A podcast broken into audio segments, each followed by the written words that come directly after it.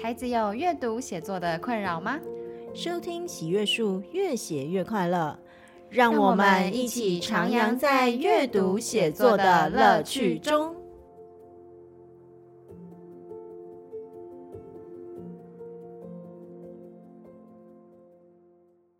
Hello，大家好，欢迎收听本周的越写越快乐。今天又来到我们的喜悦小书柜这个单元，我是罐罐老师。我是梁红英老师。嗯，那今天呢，来介绍我们要推荐的书之前，我想要先和大家分享一下，因为今天的书呢和字有关系哦，跟字有关系，听起来有点无聊。对，和我中文字有关系。我想到我小时候跟字中文字的接触，我就会想到说，其实我们在一开始啊要去认识字的时候，嗯，我还蛮喜欢认识新的字的，嗯。对，然后以前小时候也会很喜欢玩那些什么接龙游戏啊，在车上就会跟家人一直玩，玩整个路程这样子，嗯，就会觉得那些游戏还蛮有趣的。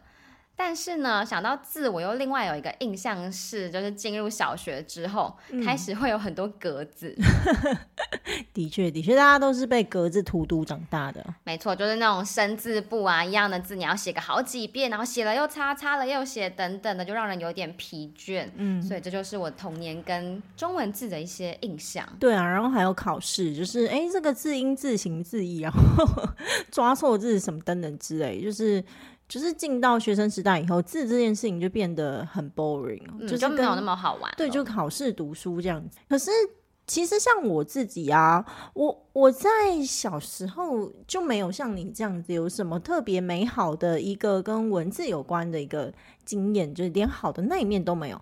反而很有趣的是，因为我大学的时候念中文系嘛，嗯，那我在大二的文字学是我印象还蛮深刻的一年。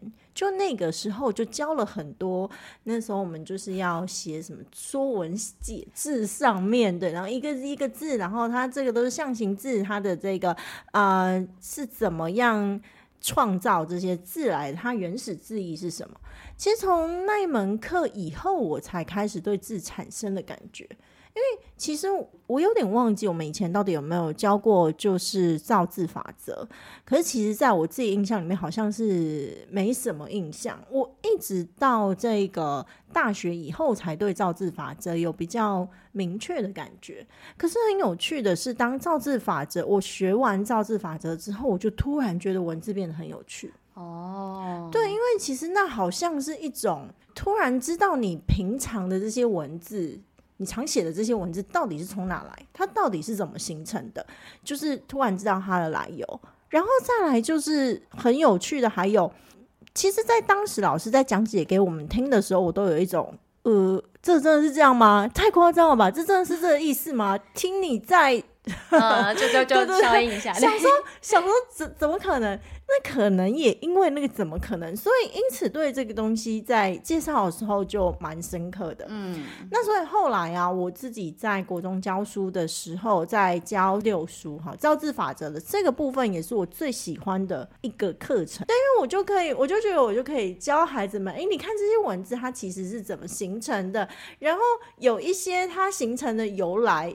其实孩子们刚听到也会跟我一样有那种冲击感，哈，什么？比如说“取”这个字好了，就是一个耳，一个一个右。嗯，其实当时我在听到这个字义的时候，我觉得超级不可思议。它这个，它这个，它为什么“取”这个字是一个耳又一个右？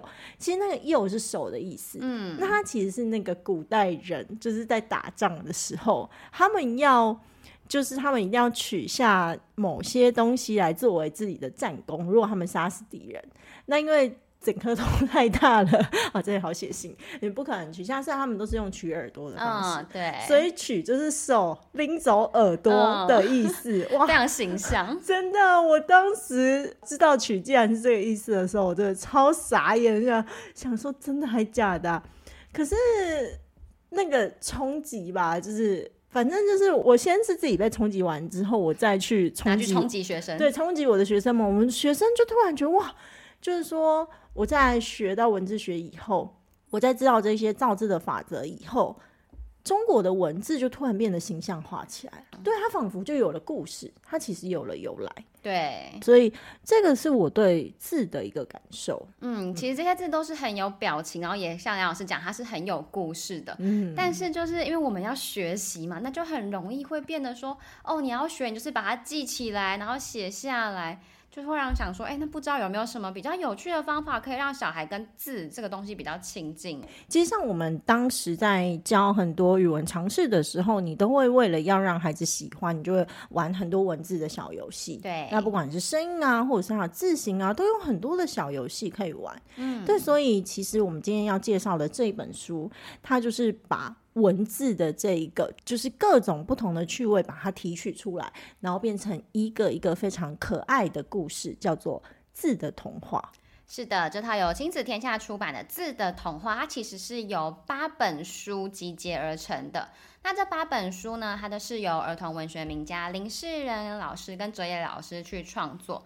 在这八本充满文字趣味的童话里面呢，那包含文字的形音义，还有一些字词变化，或者是一些。句构的一些层次，那就是会用一些很幽默、很精巧，然后我觉得其实大人也能够享受的一些单纯的乐趣，变成像是哎，因为它其实是桥梁书，嗯，对，那我觉得它也有点像是一座可以带领小孩去领略我们的中文、我们的汉字很有趣的一座桥，这样子。嗯嗯嗯，什么叫做桥梁书呢？其实讲到这桥梁书，可能大家都比较不熟。我们在我们 Podcast 之前其实也讲过几次，哈，跟大家说明一下。那这个。呃，桥梁书它的意思就是指说是在这个绘本跟正式的那种纯文字的书籍之间的一个桥梁。嗯。那它的特色就是，第一，它呃它的文字量比较多，比绘本还要来得多。那它也都会有注音。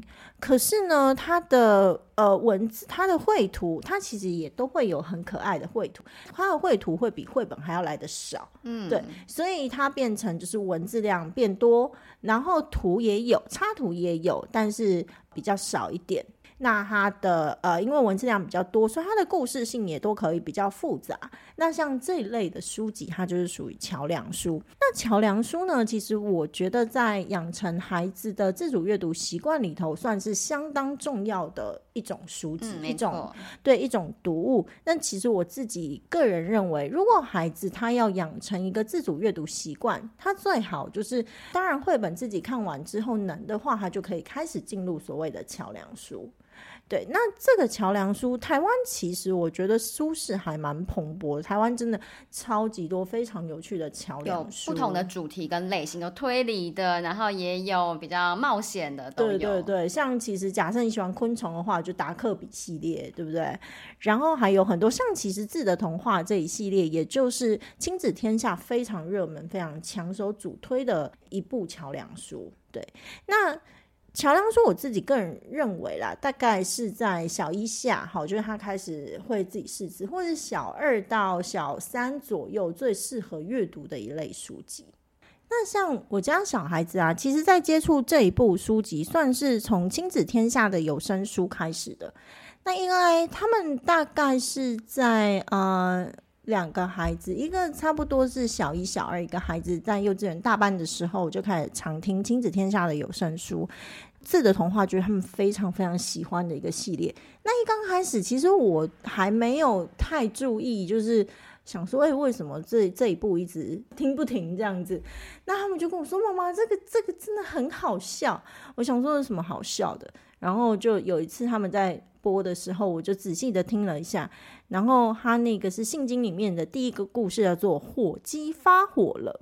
他一刚开始就讲说，火鸡自认为个性很温柔，不爱生气，可是大家偏偏都喜欢叫他火鸡，然后火鸡就越听越火大。有一天，他终于忍不住发火，咕噜噜的大叫说：“不准再叫我火鸡了！”然后一只耳就问他说：“哎，啊，不要叫你火鸡，要叫你什么？”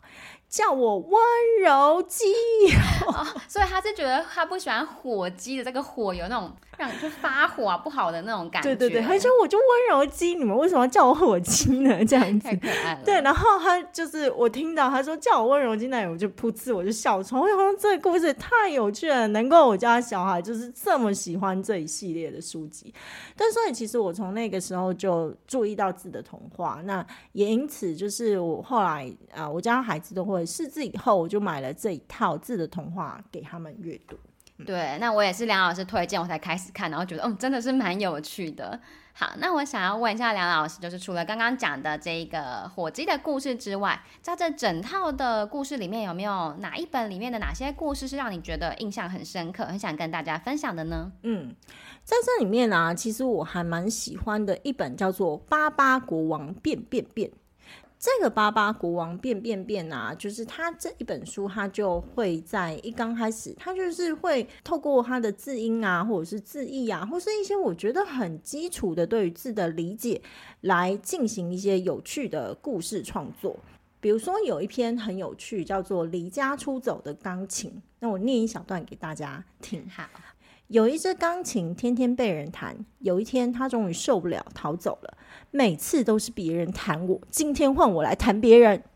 钢琴走到一贯大街上，看到来来往往的汽车，心里很好奇，不知道这盘汽车弹起来是什么声音。他一条一条弹过去，大车叭叭叭，小车叭叭叭，满街都是叭叭叭，不好听。钢琴改弹一粒粒走过来走过去的行人，哎呦喂呀！我、嗯、痛啊，妈呀！钢琴摇摇头，更难听。好，呃，我就念到这里。那不知道大家有没有听到这个故事里面有趣的部分？好，我刚刚这样听下来，觉得有一点怪怪的是。刚刚说是什么？呃，一支钢琴，然后一贯大街，然后还有一锅一锅的便利商店。这边好像有点怪怪的。还有一盘汽车。对，对，所以其实像我在读这个故事的时候，我就超有画面感。马上想到说，哇塞，这如果可以带到课堂上，嗯，然后我就念给学生听，他们就会笑歪了。对，他们应该就会很快就会反应出来。对，就是什什么叫有一支钢琴，这可能还听不出来，可是一贯大街上，这 对，所以大家都觉得说，哦，比如说像这里面，它其实就是在讨论量词这件事情。嗯，那我们都觉得要放上正确的量词，但你有没有想过，如果放上一个错误的量词，那会有多有趣？对啊，然后变得很卡通哎、欸，整个画面。对对对，那后来就是。呢，呃，就是，就是，我觉得他这个，我就想到说，我可以通通过，假设我念给孩子听，那孩子他们就可以及时的去说，好，那这个这个量词不对，那他可以，他可以改成什么量词才是对的。嗯我就会想到说，哇，就是好想要把它变成这样子的一个语文游戏，跟孩子玩这样子。对，好，比如说后面你知道，他就是说他们找遍了整辆山，没看到钢琴，却发现在山路上面一盏一盏的台阶，就像是一栋一栋的音符。哇，好神奇的画面啊！全部都是错误的量词，那孩子怎么把它改正呢？对。我觉得这就是还蛮有趣的地方。然后接下来下一个故事啊，叫做《老头与丫头》。老头与丫头，对。然后这我也念一段好了，好，我相信一定很可以很快看出它有趣的地方。一个老头上山头，上山头去砍木头，砍了木头上街头，上街头卖木头，卖了木头买斧头，买了斧头上山头，上山头。继续砍木头，一个丫头爱梳头，天天街上卖罐头，肉罐头、鱼罐头、花罐头、草罐头、微笑罐头、阳光罐头、幸福罐头，只要想得到，包你买的直点头。我觉得听这段也会很想要跟着点头，对。对啊，你知道他就把那个中国字的那个韵律感，他真的每一句都压，他就在头跟头之间这样子反复的，然后就形成那个很有趣的韵律。对，然后那个时候我光看了两段，我就忍不住要念出来。然后现在我念出来以后，我儿子开始忍不住跟我一起念。所以。我看这本书，我真的心里面想说：哇塞，这如果变成课程，然后带着孩子，就是大家一起来念，大家你知道，这就是所谓的文字的趣味感。对，然后也可以写成那种有点绕口令啊，或者甚至那种饶舌歌词的感觉。对，真的是大家就来把它编成歌，对不对？对，对，所以就我还蛮喜欢这里面，它有很多的这样子类似的一个语文游戏，就是有语文游戏感觉的一个故事。嗯。好，那我也也想要分享另外一本啊，它也是用字来玩游戏的。那这一本呢，它玩的是字的排队游戏。那这本叫做《怪博士的神奇照相机》。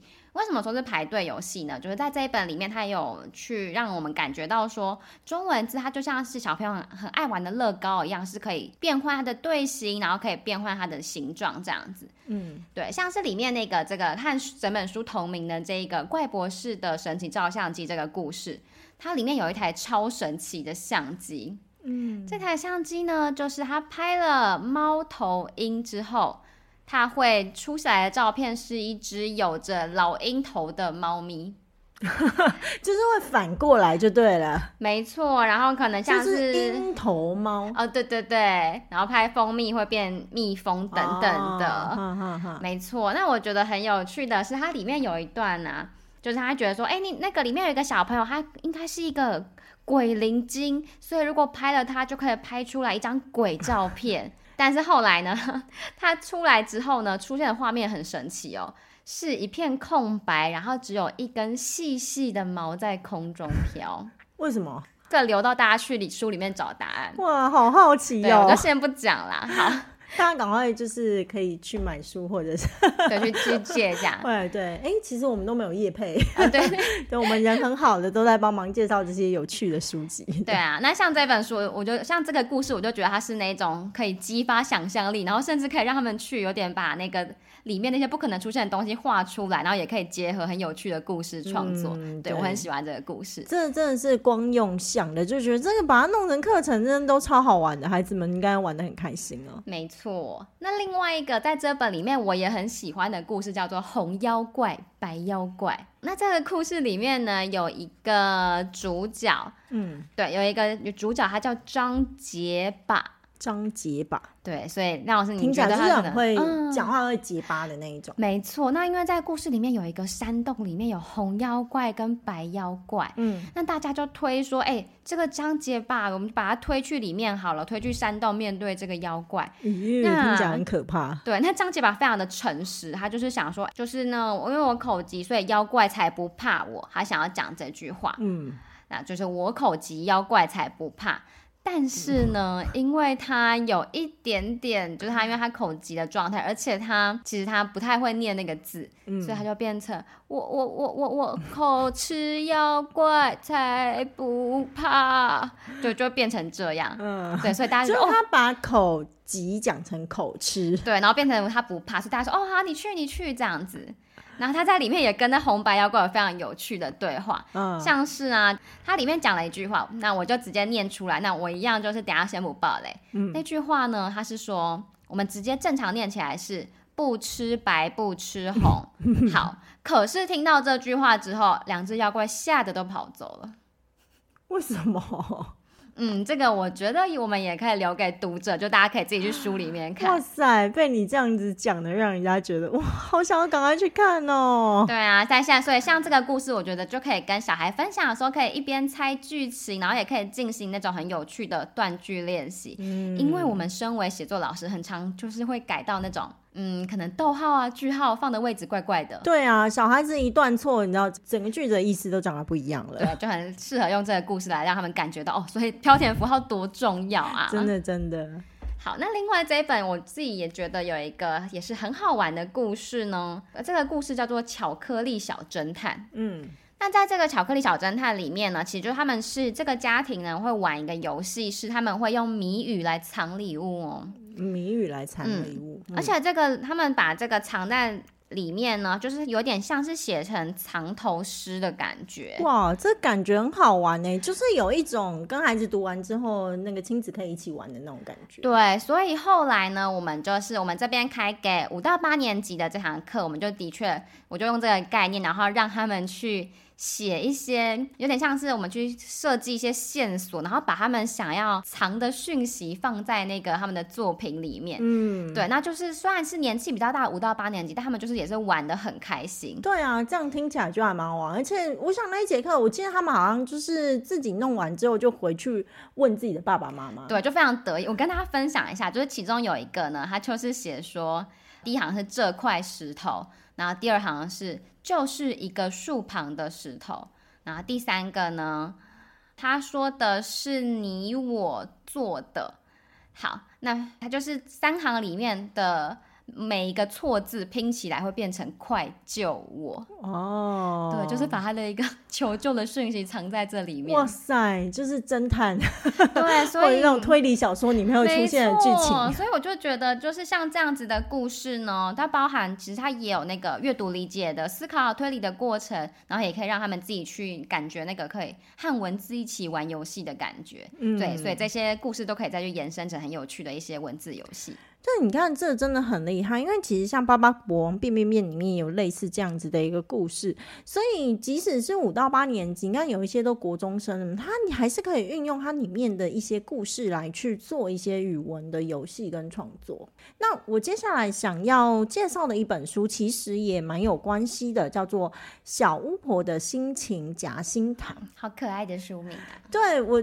我非常喜欢这一本书，那因为这一本书呢，它有一个主题，它扣准的是心情、情绪的词语，嗯，对，所以这里面就有很多，比如说他在同一个故事里面，他会放上一个情绪，比如说高兴，其实可是你知道在，在在中文里面，它在形容高兴，它有各种不同的层次，然后各种不同的强度，于是它就有各种不同的成语。比如说，像他就会放在这里面作为一个趣味这样。嗯，比如说他这里面第一个故事叫做《企鹅爸爸父亲节快乐》，然后就是在企鹅爸爸就是南极的父亲节，然后企鹅爸爸这天准备要过父亲节，然后接下来企鹅妈妈和三个企鹅宝宝就对他说：“哎，爸爸下班回家，我们给你一个惊喜哦。”然后企鹅爸爸就很期待说：“哇，我今天到底会有什么惊喜呢？”好。然后接下来这个回去的时候啊，就是爸爸回家，然后三十七的宝宝就喊着爸爸说：“爸爸，我没有礼物要送给你。”然后爸爸听了就喜上眉梢，嗯，对，他就把啊、呃、一些成语跟开心有关的成语，情对表情这样就把它放进来，这样。然后接下来呢，就是最小的一个宝贝就拿出一个礼物盒，然后大家就一个一个开，然后这时候很有趣哦，就是因为。就是我们收到礼物嘛，还是要表示开心，尤其是孩子的礼物，对不对？对啊。但是孩子偏偏送到他不喜欢的礼物，哇！对，所以呢，企鹅宝贝们就问他说：“爸爸高不高兴？”然后他只能说：“呃，高兴，高兴。”然后他就苦笑着，因为他最讨厌吃鱼干了哈，就他超讨厌，他就孩子准备刚好是他不喜欢的东西。然后接下来呢，就是第二个宝贝又拿出一个礼物盒来。然后结果他们就是一个一个礼物盒，每一个都是爸爸不喜欢的。哇，那怎么办？我现在觉得好焦虑哦，你不能让小孩难过啊。对，可是呢，爸爸他就是嘴巴里都说，哇，就是我我好开心哦，啊，我真是快乐无比啊。可是他就是苦笑着，然后那个嘴巴上虽然说开心，但看起来实在不像开心的样子。然后所以三个企鹅宝宝就哭了，他们就说。爸爸不喜欢我们的礼物，然后爸爸就说：“爸爸，爸爸很喜欢，爸爸很高兴啊，有多高兴？”然后他就开始说：“哦，爸爸高兴的心花怒放，啊、然后接下来高兴的雀跃万分，然后接下来就是 哦，高兴的简直快乐坏。你看，他就从这一些不同的状态里头，然后就把它放进那一种呃不同的成语。”然后我们像我在看这个时候啊，就是我就会想到说，哦，还有最后比如说喜极而泣，嗯，很多层次的高兴。对，然后像这个我就会很想要，就制作一个学习单，就把这里面有的成语把它放上去，对啊，或者是它里面有讲到对于高兴、快乐等等的形容词，把它放上去以后，我想要请孩子来评分。嗯，你觉得这同样是高兴，它是几分的高兴？对，那这就可以让孩子们知道说，其实也许同样是一种情绪，但是我们会有很多不同程度的，或者是不同层次的表现方式。对，对，没错。那像这个东西，我就觉得它就是里面有很多这样子的一个用法，我觉得非常的用心。它不会只是一个很制式的，就是说要摆什么成语啊，还是怎样？嗯，那因为其实你知道，在我们写作之中，其实心情情绪一直都是很重要的一块。对，但小朋友很容易就是只写开心、生气、难过。对，那像刚才那个是集中在一个开心的情绪里头，嗯，那我非常喜欢的另外一个叫做小熊兄妹的快乐旅行啊，有这个我有印象，这个真的超级好笑，就是小熊兄妹他们两个人呢，就是从小熊星 就来到了这个小熊星座飞来的这个地球过暑假。然后他就先，他们就先把飞碟停在空中，拿着望远镜观察一下地球人。他们就想说要跟他交朋友。然后这时候啊，哥哥就跟妹妹说：“嗯，可以啊，不过你要先懂得他们的表达方式哦。”然后妹妹就问说：“哎，什么叫做表达方式？”那哥哥就是说：“就是不同的心情会做出不同的表情和动作来表示啊。比如说呢，因为他们小熊星座高兴的时候，你知道他们会怎么做吗？”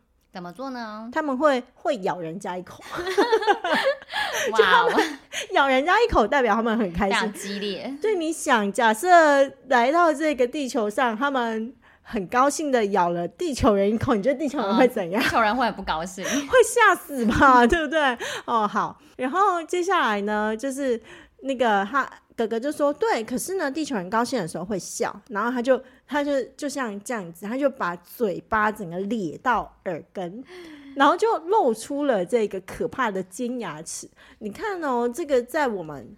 在我们的讲法叫什么？叫做呲牙咧嘴，对，不对？尤其是一只熊在那边呲牙咧嘴，这是多可怕！可是你知道他们学起来就说哦，就就要这样子叫做哦，我这样有笑，大家人应该看得懂吧？对，那你们就可以知道，在他们这样子的一个一个过程里头，你知道学习的过程里头，你知道造成的误解，后来就是来跟地球人试图沟通的时候呢，就有许多的误读。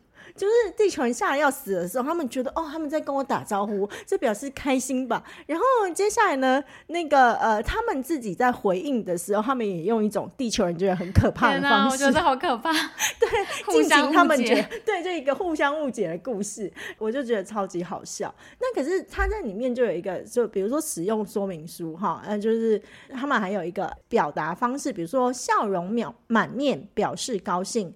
手舞足蹈表示高兴的要命，愁眉苦脸表示难过。摇头叹气表示难过的要命啊，对，那你看他就把那种哎、欸，我们常见的成语里头表示心情的这些成语，用一个非常口语化的方式，简单的方式，对对对对对，去去去做解释。对，那后面就变成一个非常有趣的这个故事。这个故事我就觉得非常的好玩。这样，那很多时候就是哎、欸，那些心情成语实际上真的蛮重要的，尤其是放在写作之中。嗯对，可是呢，孩子可能会就是说，假设过去我们都用一个很传统的方式去教他的时候，你就觉得好像只是在背一个，对他成语，感觉就只是把一个积木放进去，就放在那边，就这样子。对对对，可是在这里面。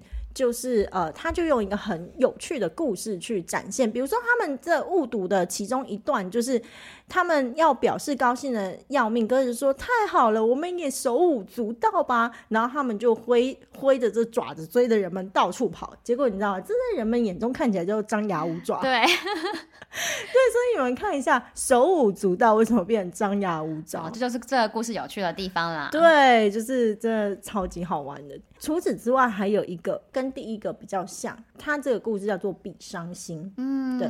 那他这个其实是就是有一个国国王，然后他为了要让他的臣子们效忠，就是展现有多么效忠他啊，所以呢，当臣子越容易为他伤心，代表臣子越爱他。听起来有点变态，对，然后所以他的臣子们就开始比伤心，嗯、对，那他们就用各种的方式去表现，哈，就是所以它里面就描写了用很夸张的方式去表现自己难过的样子，啊，说比如说有一个大臣啜泣着说，大大王，大王脸上长了一颗青春痘，我看了心头一酸，眼泪就忍不住往外掉。好夸张哦！对，然后接下来另外一个是有一只蚊子飞过来，然后就叮了这个国王的手上，然后叮了一个包，然后那个另外一个大臣就说：“ 蚊子，蚊子，他竟然啊，然后大臣一号哭得泣不成声啊，真是伤透我的心了。我觉得这很适合那种很爱演的人，可以可以去玩这个。然后接下来另外一个大臣他们说，伤心算什么？大臣二号哭得捶胸顿足，蚊子一叮下去，我的心就碎了。就是朝各种浮夸，就对，对，就是各种浮夸。然后最后还有一个是绝望啊，然后什么等等之类，心灰意冷啊，对。嗯、所以其实他就是，当然是用一个很好笑的方式，嗯、夸张的然后、嗯、对很夸张的方式，很抓马的方式去讲，就说，哎，就只是伤心，但他其实也是可以用各种不同的描写方式。对对，那像这一种啊，我就觉得说哇，因为其实我们在教孩子写作的时候，会有很多包含像情绪这样子的一个描写情绪的小活动，嗯，像其实这些都是非常好的一个文本。那我就会觉得说哇，这假设是放到小一、小二，其实也很适合让孩子们来做这种情绪的书写跟练习。对啊，对，就是说怎么样去从一个哎一个人物的。他的表情、动作什么等等之类，去表现他的这个情绪。那不只是表现他的情绪，还有他情绪的程度。嗯，对，不同的情绪跟不同的反应，他会有很多，就是他的情绪程度可能是不一样，对不对？那像这样子简单的小故事，就把它表现的非常好。对，那这我也蛮喜欢这本书的。对，像刚刚就非常的适合融合一些戏剧啊什么，然后大家玩的很开心，然后又可以学到东西。嗯。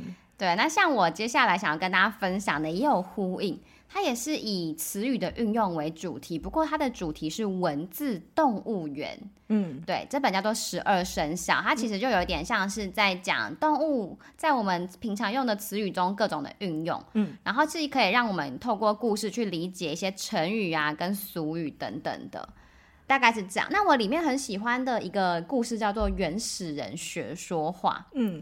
这两个原始人学说话，跟刚刚也可以呼应到，就是，就是刚开始他们学说话的时候，他们觉得很开心的时候会说：“我很高兴，多高兴，很高兴，那有多高兴？很高兴，很高兴。”对，他们一开始就只能这样对话，好像其实很多国中生也都这样。哎呀，对，他们就发现这样子好像有点单调，所以他们呢就决定说，他们有一天就突然发现说：“哦。”可以模仿动物的动作来表示意思，嗯，对，所以他们开始观察动物啊，例如他们就是发现说有多高兴，就高兴的像是麻雀在跳一样，嗯，那后来呢，他们就是把高兴的像麻雀在跳一样变成了他们会说我很雀跃，嗯，对，那所以他们就是接下来各种就会邀请各种动物来，然后也是把他们的。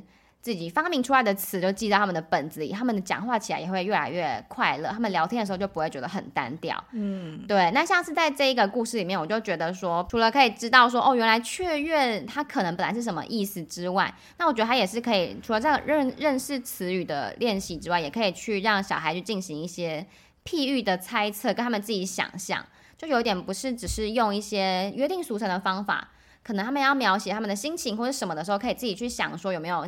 生活中的事物可以来譬喻，然后自己去创造出那个文字里面的画面。嗯，对，我觉得这个游戏呃，这个故事还蛮有趣的。嗯，好，那另外一个呢？另外一个是一个温馨的小故事。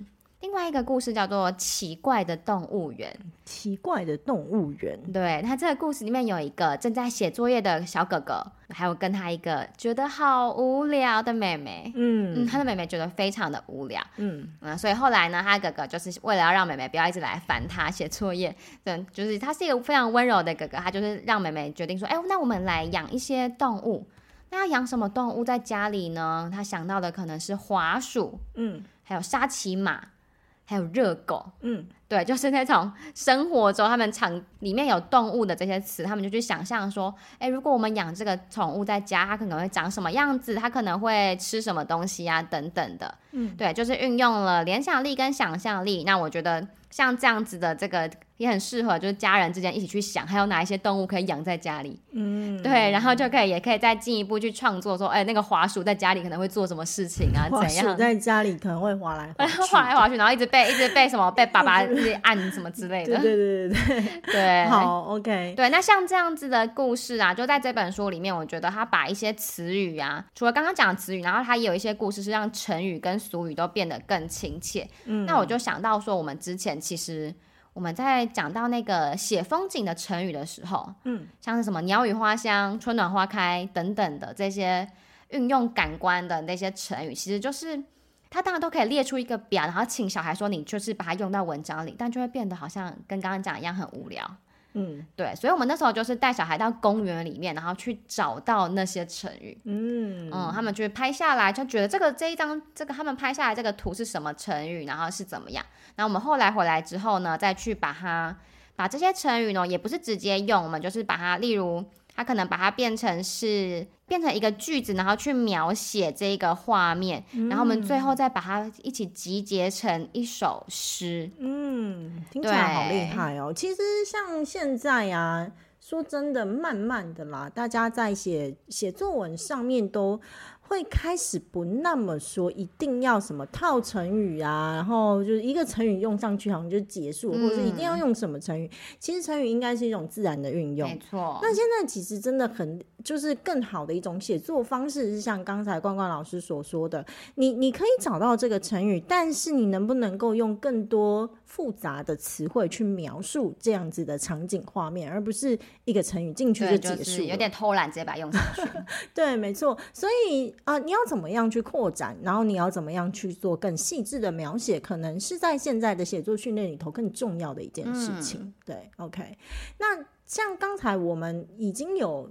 在分享我们的故事里头，喜欢的这个故事跟书籍里头，已经有讲到很多诶可以玩的那种语文游戏。但我觉得亲子天下非常的用心哦，就是他们还有一本，他们在这一系列的图书里面有一本是亲子活动读本哦，它里面就真的设计了很多有趣的这个游戏，相关的语文游戏可以提供给大家玩。比如说像我们刚才讲到那个词语接龙。对，那像他这里面就有讲到说，哎，词语接龙其实它有很多变形的玩法。举一个例子来说，假设我们在词语接龙的时候，然后它每一个就是下一个人就要多增加一个字啊，对对对，在故事里有，对，比如说观看，然后下一个就是说看电视，在下面一个视而不见，接下来再下一个就要五个哦，见山不是山，嗯，然后下一个山不转路转。这很挑战哦，对，很挑战。然后接下来又或者是说，好，比如说成语，那可是他们要有一二三四五六七八九，嗯，而不是说第一个讲一，他要想一的就一见如故，然后第二个要讲二，呃，二八佳人，然后第三个要讲三，三生有幸，嗯，之类的，对，就是一些更难一点的玩法。那也有一个我也还蛮喜欢的，就比如说他说，嗯，他可以设定一个开头一个结尾。因为其实假设我们在玩成语接龙，很多呃，我们在玩接龙，很多时候都是没有结尾，对，就是你哪一个都可能，对不对？对。但你如果还要设定一个结尾抠回来，哦，对，难度就会高很多。嗯，很像以前那种综艺节目，要什么十字路口，你第一个跟最后一个食物你定好，然后你中间要串起来。对，没错，没错，没错，就是像这样子。那它里面就会有很多这种各种不同的语文的游戏，然后给大家。就是参考，那我觉得这个不管是老师或者是家或者是家长，其实都可以在里面就是找到一些适合的一些活动。对，那像我自己呀、啊，我之后也是打算说哇，因为我真的觉得这个太棒了。那我们自己在阅读表达课，过去都是绘本嘛，可是后面我就有开始想说，哎，我因为我真的太喜欢这一系列的书籍了，所以我就想说，哎，我也想要来透过这个带领孩子们做自主阅读的一个练习。对，那我可能也许只带他们一起共读两本啊，可是因为这一系列有七本书，嗯，这就是一个抛砖引玉，我带孩子。也许先读这里面的其中一两本，然后跟他们一起玩耍完以后呢，他们觉得哇好好玩，他们就会想要去阅读更多的这个书籍。哦，一定会。对，没错。所以呢，就是这之后也会在我们喜悦书上会有类似的，我们会介绍很多有趣的桥梁书，设计成有趣的课程给大家。那也希望大家可以再多，就是能够再多去接触这一些很有趣的桥梁书。嗯。对，好，所以今天呢，我们跟大家介绍了《字的童话》这系列，然后可以让小孩的语感呐，在这些很明亮、活泼、温暖的这个故事氛围中，自然的长出来。那它也可以让大人跟小孩一起去创造很多属于我们的一些文字游戏的温暖的时间。嗯，那如果说大家会对于字的，因为其实我觉得在刚开始，像，我觉得我在。嗯，大学的时候才开始了解到文字的源头跟趣味性，我真的觉得有点可惜，嗯、太晚了。那所以其实大家如果想要让孩子更早知道的话，像林世仁老师他有非常多的书，其实都是以这个文字为出发。对，那像字的，呃，我有买给我们家孩子的，包含像字的。传说以及字的神话哈，这两部书，这两部书，其实我自己的孩子都非常的喜欢，对他们都觉得很好玩。那他就等于是把这一个中国造字的一些法则变成故事，然后融入其中，然后用一个很有趣的方式让孩子们知道。对，那像这一些也都是属于我自己个人相当推荐的桥梁书，我觉得很适合二到四年级的孩子们可以自行阅读。对，嗯、那去增加孩子们对这个文字的一个感受。对，那呃，其实语感我觉得就会这样子慢慢的被训练起来。对，那这也是多的推荐书单这样子。好，那我们今天的介绍就先到这边。那如果大家呢带带你们的小孩去看，然后里面有什么特别喜欢的故事，也可以跟我们分享哦。包含透过我们在发布这一集的脸书贴文，或者是我们在资讯栏里面的留言给这一集的这个连接，都可以跟我们分享你们。小孩读完的感觉，好，那我们就会从里面去抽签，去抽出来说可以得到我们喜悦树的课程优惠，嗯的名额。嗯，我们今天分享了很多我跟公公老师喜欢的故事，那也很期待孩子们跟我们分享他们喜欢这些字的童话里面的哪些故事呢？大家要留言哦。好，那今天的节目就到这边，我们下次再见喽，拜拜，拜拜。本节目由喜悦树制播。喜悦树是一个专门提供中小学生阅读写作课程的单位。我们的节目越写越快乐，会在每周五中午同步更新于 First Story、Spotify、Apple Podcast、Google Podcast 等各大平台。欢迎大家继续收听，喜欢的话也可以订阅并开启小铃铛。今天的节目就到这里，我们下次空中再会。